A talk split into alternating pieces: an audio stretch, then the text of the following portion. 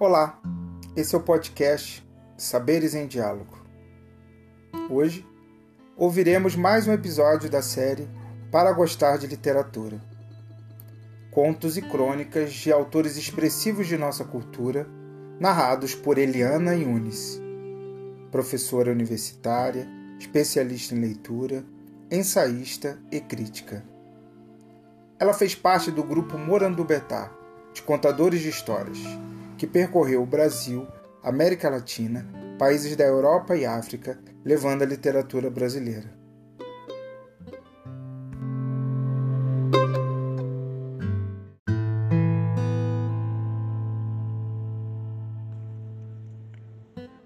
Continuidade dos parques. Julio Cortázar.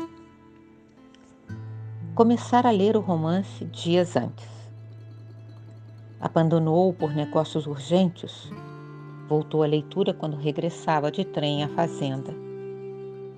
Deixava-se interessar lentamente pela trama, pelo desenho dos personagens. Nessa tarde, depois de escrever uma carta a seu procurador e discutir com o capataz uma questão de parceria, voltou ao livro na tranquilidade do escritório que dava para o Parque de Carvalhos. Recostado em sua poltrona favorita, de costas para a porta que o teria incomodado com uma irritante possibilidade de intromissões, deixou que sua mão esquerda acariciasse de quando em quando o veludo verde e se pôs a ler os últimos capítulos. Sua memória retinha sem esforço os nomes e as imagens dos protagonistas. A fantasia novelesca absorveu quase em seguida. Gozava do prazer meio perverso de se afastar linha a linha daquilo que o rodeava e sentir ao mesmo tempo que sua cabeça descansava comodamente no veludo do alto respaldo que os cigarros continuavam ao alcance da mão, que além dos janelões dançava o ar do entardecer sob os carvalhos. Palavra por palavra, absorvido pela trágica desunião dos heróis, deixava-se levar pelas imagens que se formavam e adquiriam cor e movimento. Foi testemunha do último encontro na cabana do mato. Primeiro entrava a mulher, receosa. Agora chegava o amante, a cara ferida pelo chicotaço de um galho. Ela estancava admiravelmente o sangue com seus beijos, mas ele recusava as carícias, não viera para repetir as cerimônias de uma paixão secreta, protegida por um mundo de folhas secas e caminhos furtivos. O punhal ficava morno junto a seu peito e debaixo batia a liberdade escondida. Um diálogo envolvente corria pelas páginas como um riacho de serpentes e sentia-se que tudo estava decidido desde o começo.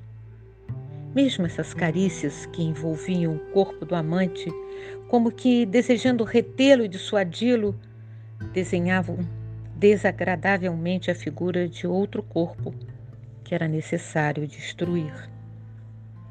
Nada for esquecido. Impedimentos, azares, possíveis erros. A partir dessa hora, cada instante tinha seu emprego minuciosamente atribuído.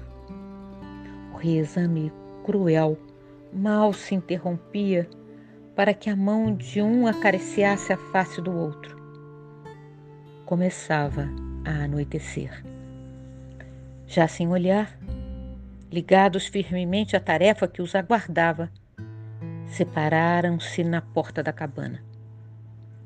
Ela devia continuar pelo caminho que ia ao norte.